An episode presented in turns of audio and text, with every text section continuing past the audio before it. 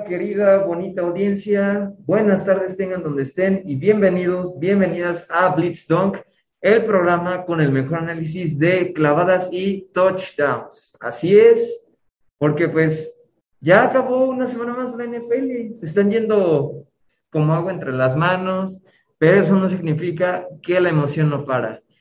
Y pues antes de comenzar, bueno, obviamente yo soy Luis Eduardo Vila Gómez, ustedes ya me conocen, pero antes de comenzar quisiera decir, muchos de ustedes y muchas me han preguntado, ¿y quiénes son los jugadores de la semana? ¿Quién es el mejor jugador de la semana? Pues bueno, hay una categoría que sí la NFL lanza, entonces lo que voy a hacer es, antes de decir los resúmenes de cada juego, los jugadores de la semana que tenemos disponibles, o bueno, que la NFL reveló. Y tenemos a los siguientes. Como jugador ofensivo de la semana en la conferencia americana fue Patrick Mahomes, el coreback de los Kansas City Chiefs. Y de la nacional fue Gino Smith, coreback de los Seahawks, en jugadores ofensivos de la semana. Así que ya saben, estoy muy, muy, muy emocionado por lo de Gino Smith. Como jugadores defensivos de la semana, en la americana tenemos a Jordan Poyer, safety de los Bills, y a Hassan Reddick, linebacker de las Islas de Filadelfia para la nacional. Y jugador de la semana, equipos especiales de la americana, tenemos a Evan McPherson, el pateador de los Cincinnati Bengals. Y de la nacional tenemos a Greg Joseph, el pateador de los Vikings de Minnesota. Así es, esos fueron los jugadores de la semana en la NFL. Y bueno, ¿te gustaron?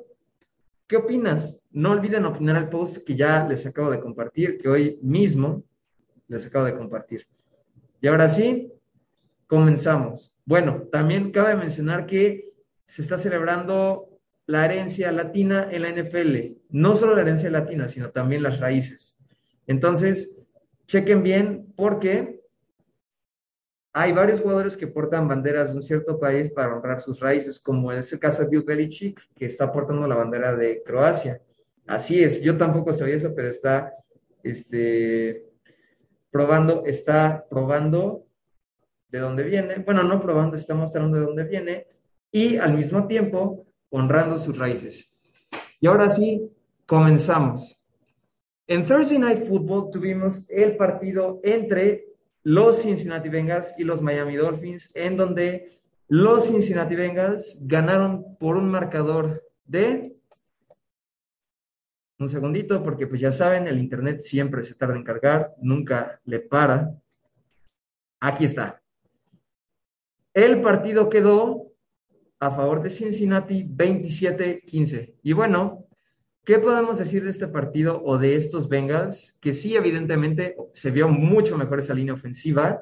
Tal pareciera que Cincinnati por fin entendió que ya no está en la pretemporada y vuelven a lucir como el equipo que pienso yo llegó hasta Super Bowl la campaña anterior.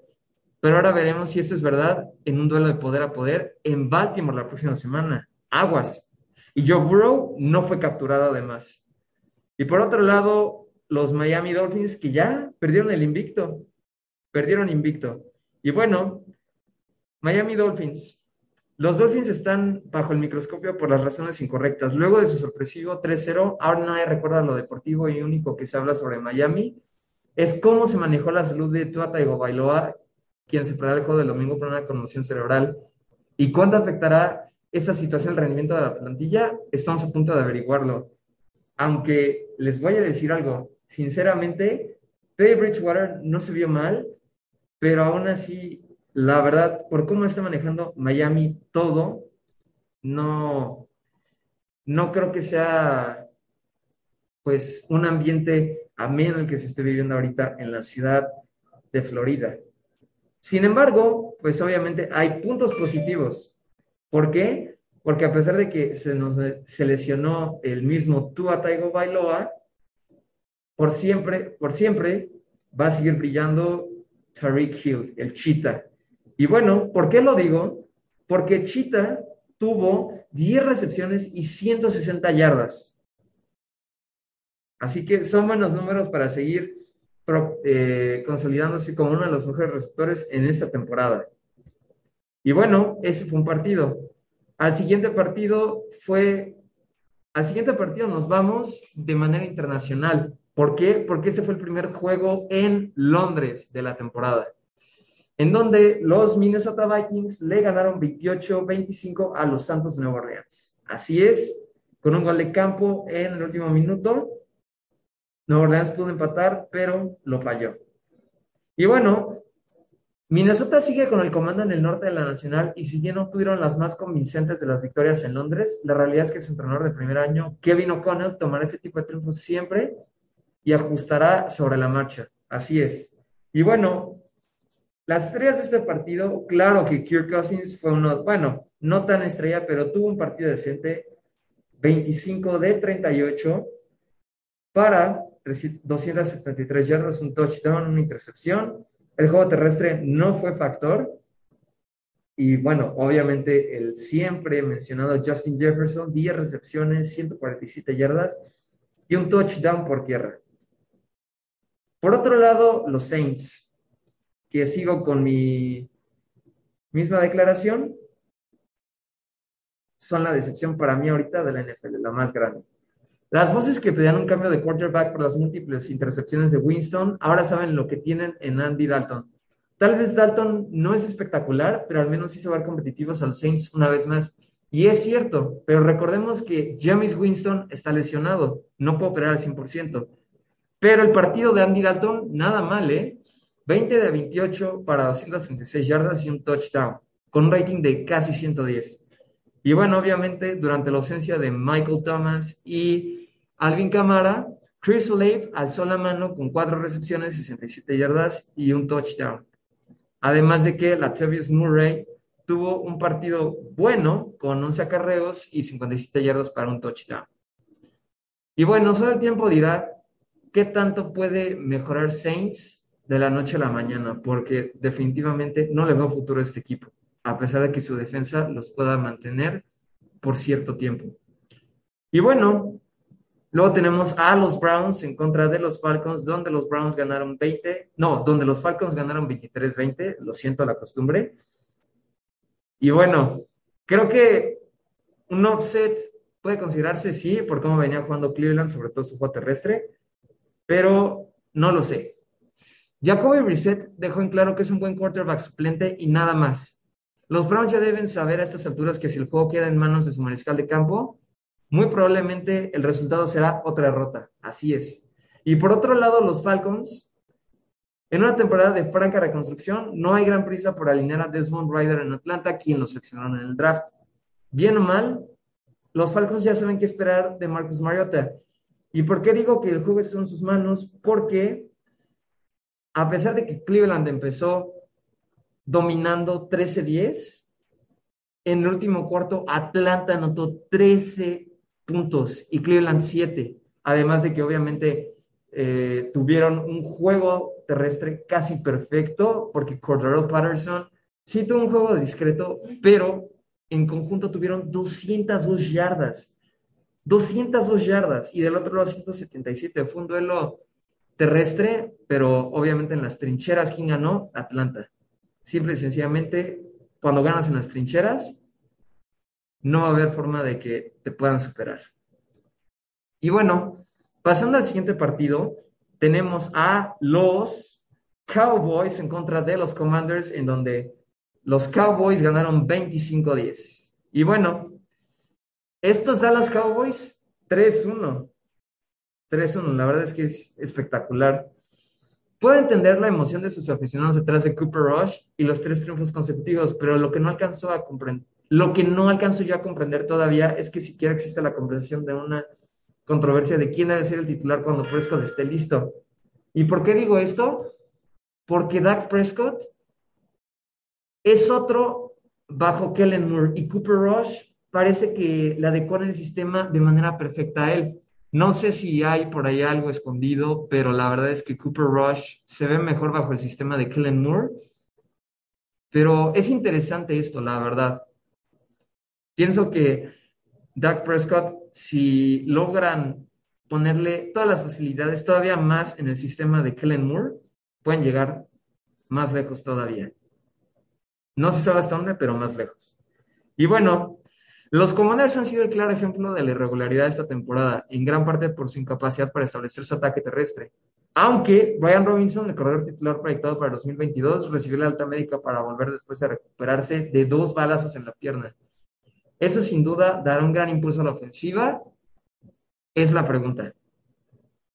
Sí, le puede dar un gran impulso a la ofensiva, pero insisto, Carson Wentz debe ser más constante, al igual que esa defensa, porque no van a llegar a ningún lado.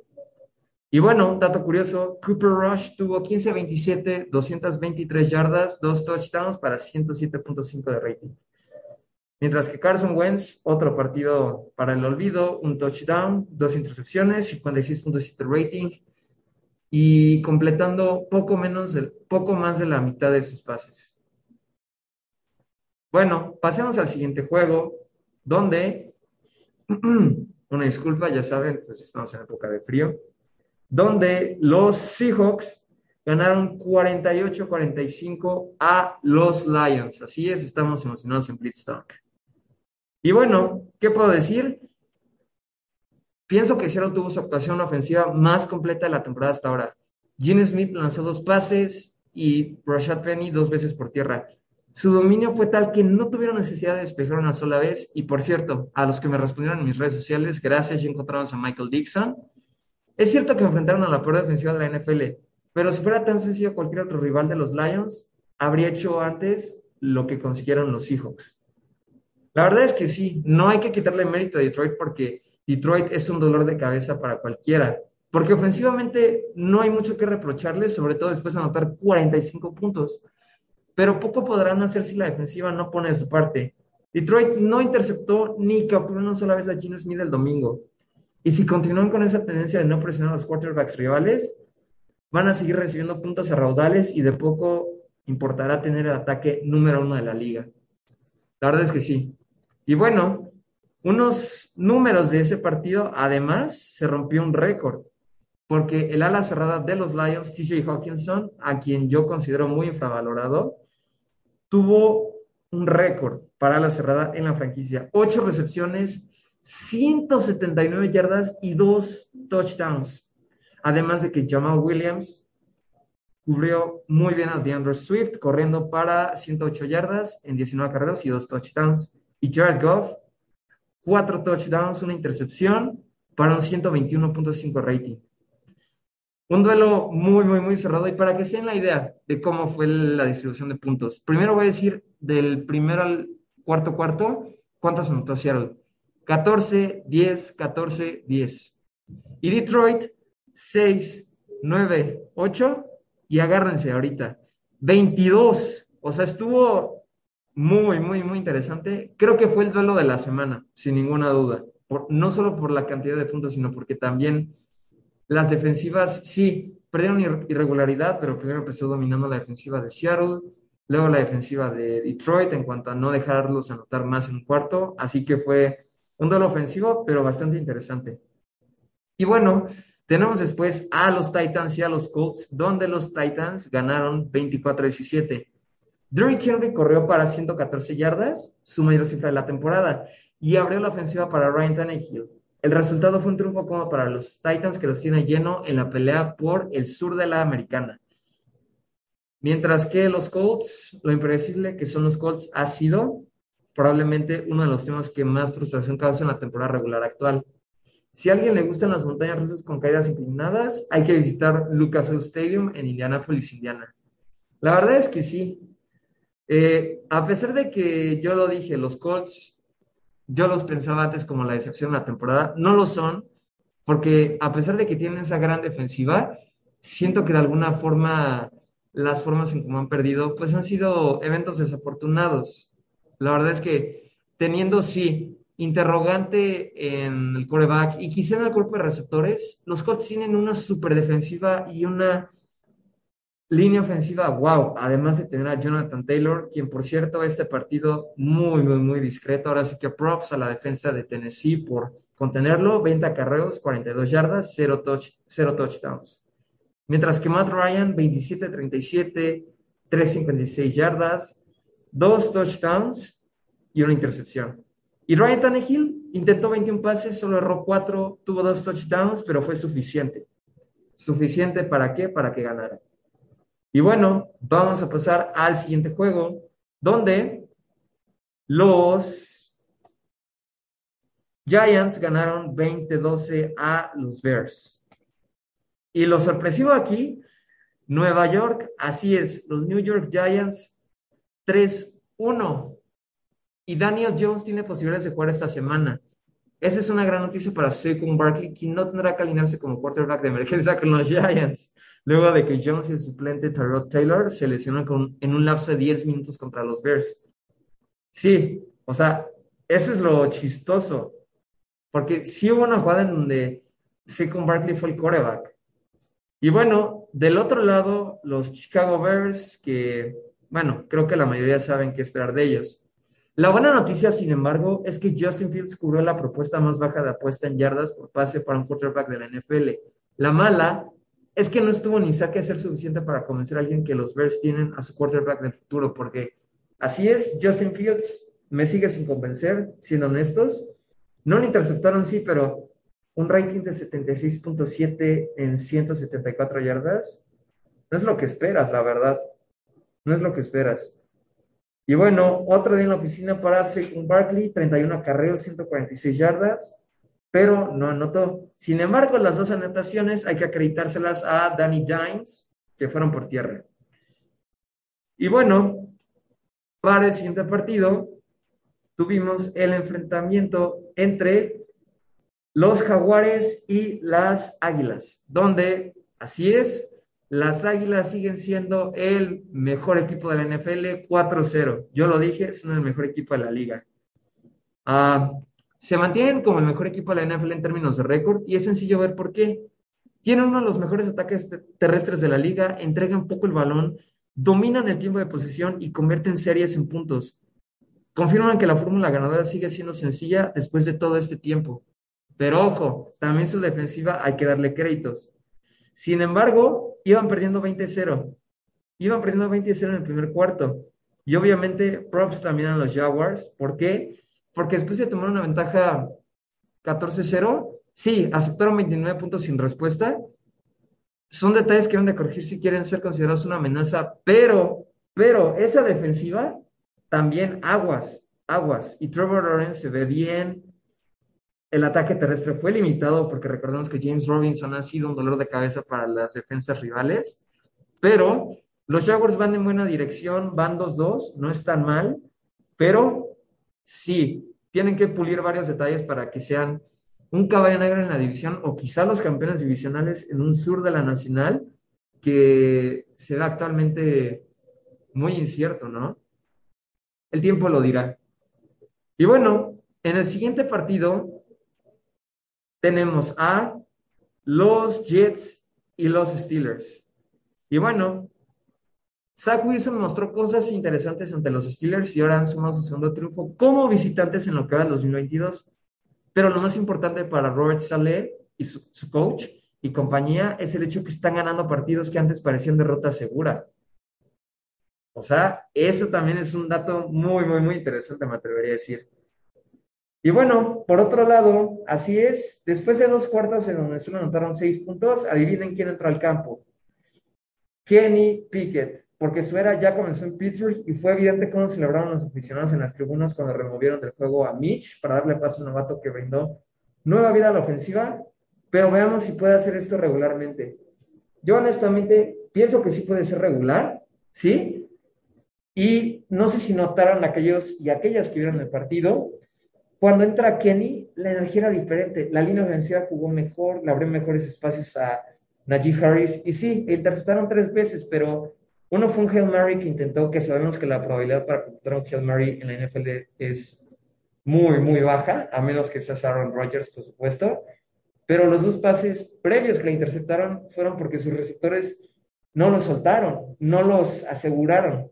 La realidad es que Kenny Pickett llegó para quedarse y para demostrar que los Steelers tienen con qué pelear. Eso mientras batallan con la ausencia de TJ Watt en la defensiva y obviamente tomando en cuenta que Mika Fitzpatrick puede hacer lo suyo arriba, en medio Miles Jack y abajo Cameron Hayward mientras recupera a su mejor amigo. Y bueno, cosas interesantes, pienso yo, se vienen para esos Pittsburgh Steelers ahora que Kenny Pickett está en los controles. Así que aguas ahora sí. Van 1-3, pero recuerden, los Steelers han iniciado con récord perdedor y se recuperan. Y luego tenemos el partido entre los Bills y los Ravens, donde los Bills ganaron 23 a 20. Así es, iban perdiendo, pero ganaron. Cayeron en un bache muy temprano y ellos mismos salieron del problema para remontar una desventaja de 17 puntos y escapar con la victoria. Al final, eso es lo que hace a un equipo bueno, contendiente. Y bueno, Josh Allen, sí, 19-36, 213 yardas, un touchdown, una intercepción, además de 70 yardas por tierra y un touchdown. Así que salieron de ese bache poquito a poco. Y bueno, los Ravens, los Ravens de Baltimore. ¿Qué puedo decir de este equipo?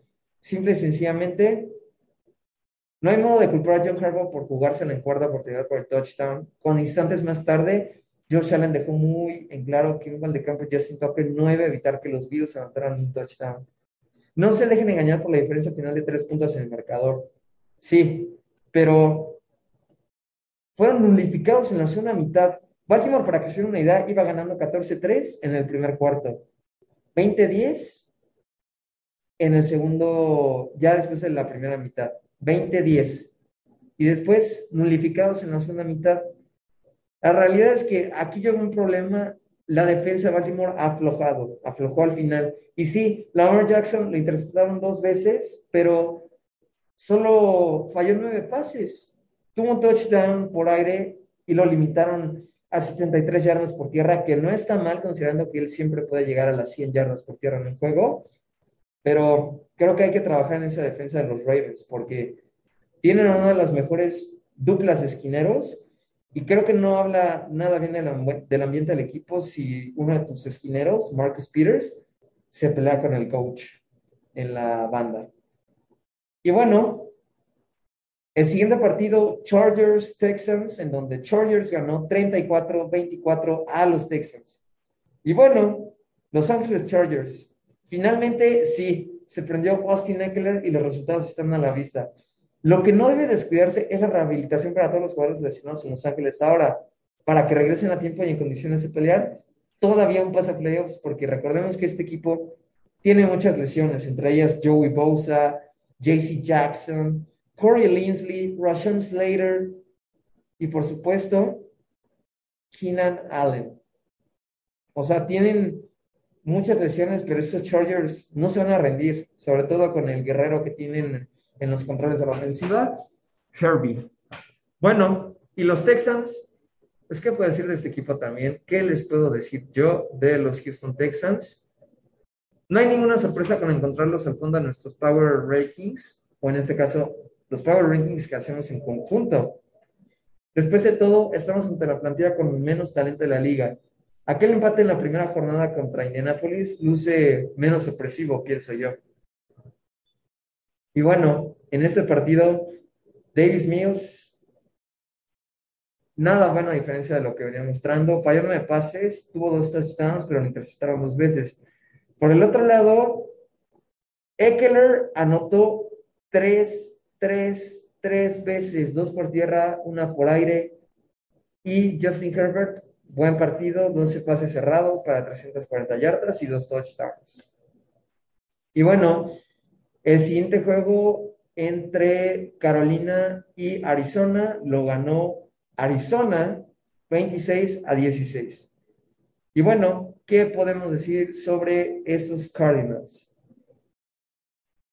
Arizona debe ser más consistente y su ofensiva debe, lucir más como la versión que presentaron en la segunda mitad ante los Panthers, porque otros equipos no van a dar ese tipo de facilidades, especialmente en su división. ¿Por qué? Porque Kyler Murray tuvo dos touchdowns, una intercepción y corrió por tierra para 26 yardas anotando un touchdown. Pero el juego terrestre 132 yardas. Ese es el juego terrestre de Arizona que muchos quieren ver. Y por el otro lado tenemos a unas panteras que definitivamente pareciera que el matrimonio entre Baker Mayfield y la afición está viviendo horas muy bajas, pero tampoco creo que Sam Darnold, Sam Darnold sea la solución. Aunque tal parecerá que los seguidores preferirían verlo a él bajo centro cuando lo tengan disponible, porque pues Baker Mayfield falló 14 pases, un touchdown, dos intercepciones para 61.9 de rating. Está raro, ¿no? Está raro, pero pues es por eso que yo considero el trade por Baker Mayfield por parte de las Panteras nada bueno. La verdad es que salieron perdiendo, es la verdad. Y bueno, el siguiente juego, dentro de las 3 de la tarde, tuvimos a los Patriots en contra de los Packers, donde Tantan se fueron a tiempo extra sin, sin Mac Jones, pero los Packers ganaron 27 a 24. Y bueno, los Green Bay Packers poco a poco empieza a confiar más en sus buenos receptores Aaron Rodgers y a partir de eso la ofensiva adquiere la faceta que le hacía falta. Pero ojo, no hay que quitarle el ojo a Rashawn Gary, quien sigue creciendo semana a semana en el lado defensivo. Muy buen jugador. Y por otro lado, los New England Patriots. Es cierto que no existen las victorias morales en la NFL y menos con un entrenador en jefe como Bill Belichick. Pero sin duda, sus aficionados salieron con una agradable sabor de boca a pesar de la derrota en Lambeau Field. ¿Por qué? Porque su quarterback titular para ese día, Brian Hoyer, cinco pases completos, seis intentados, 37 yardas, pero se lo lesionaba. Sin embargo, el coreback que seleccionaron está en el draft, lo cual resultó sorpresivo para varios, porque pues todos pensamos que Mac es el futuro. Bailey Zappi tuvo 10 completos en 15 intentos para 99 yardas, un touchdown y un rating de 107.4. Además de que ya conocemos esa defensiva como es y su juego terrestre aportando 167 yardas.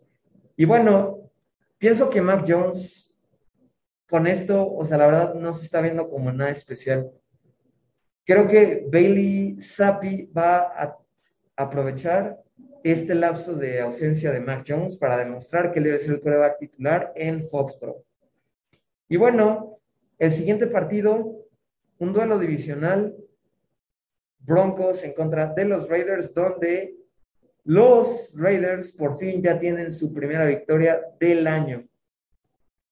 Y bueno, Las Vegas Raiders pusieron el destino de su partido sobre los hombros de Josh Jacobs y el corredor respondió con el mejor total por tierra de su carrera.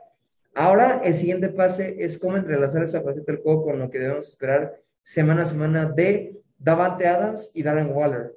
Y bueno, Josh Jacobs 28 carreros, 144 yardas y dos touchdowns.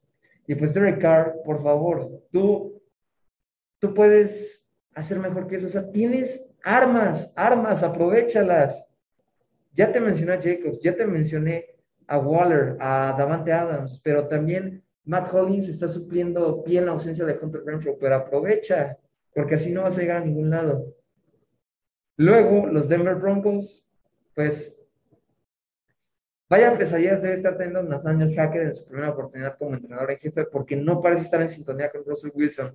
Y por si fuera poco, ya perdieron a Jamonte Williams, su corredor titular, todo el año.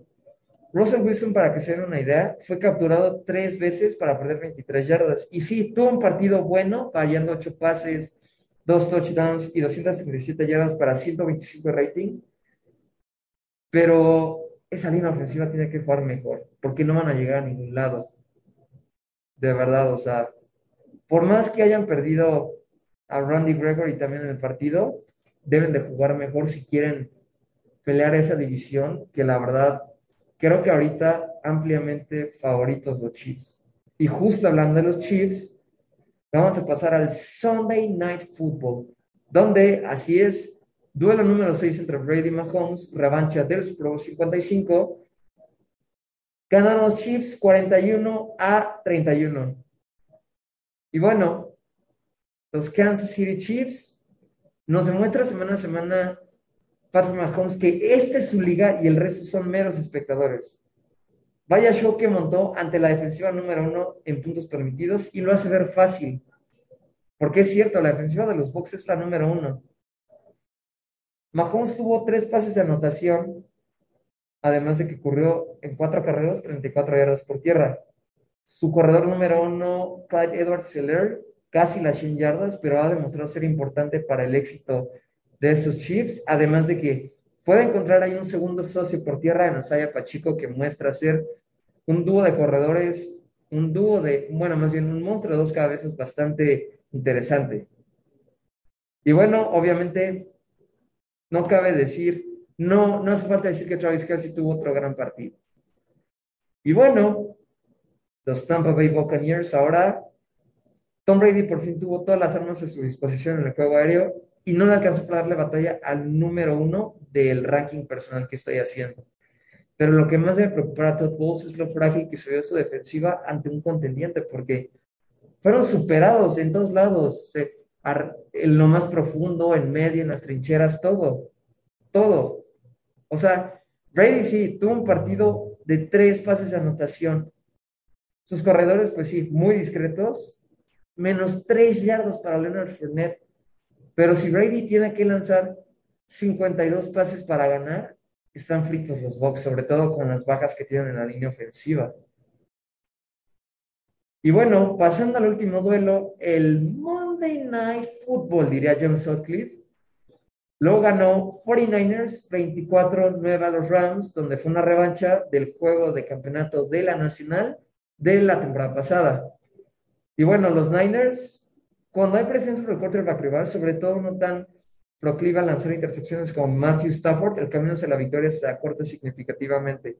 Así fue la noche de lunes para los Niners, pero es la defensiva que menos, que menos yardas por jugada permite a lo largo de cuatro semanas. O sea, eso las hace la número uno ahorita. Y la verdad es que, wow, esa defensiva está jugando increíble. Además de que Divo Samuel, 117 yardas totales para un touchdown. Y bueno, todo parece marchar bien ahorita con Garoppolo, pero se vienen partidos difíciles para esos Niners. Y bueno, los Rams. Hay tiempo para recobrar el rumbo, pero los campeones reinantes de la NFL deben encontrar respuestas a, sus interrogantes, ¿saben de qué? De la línea ofensiva, si tienen alguna aspiración de defender ese título, porque sí, vaya que les ha pesado lo de Andrew Whitworth, pero Matthew Stafford fue capturado siete veces, perdieron 54 yardas.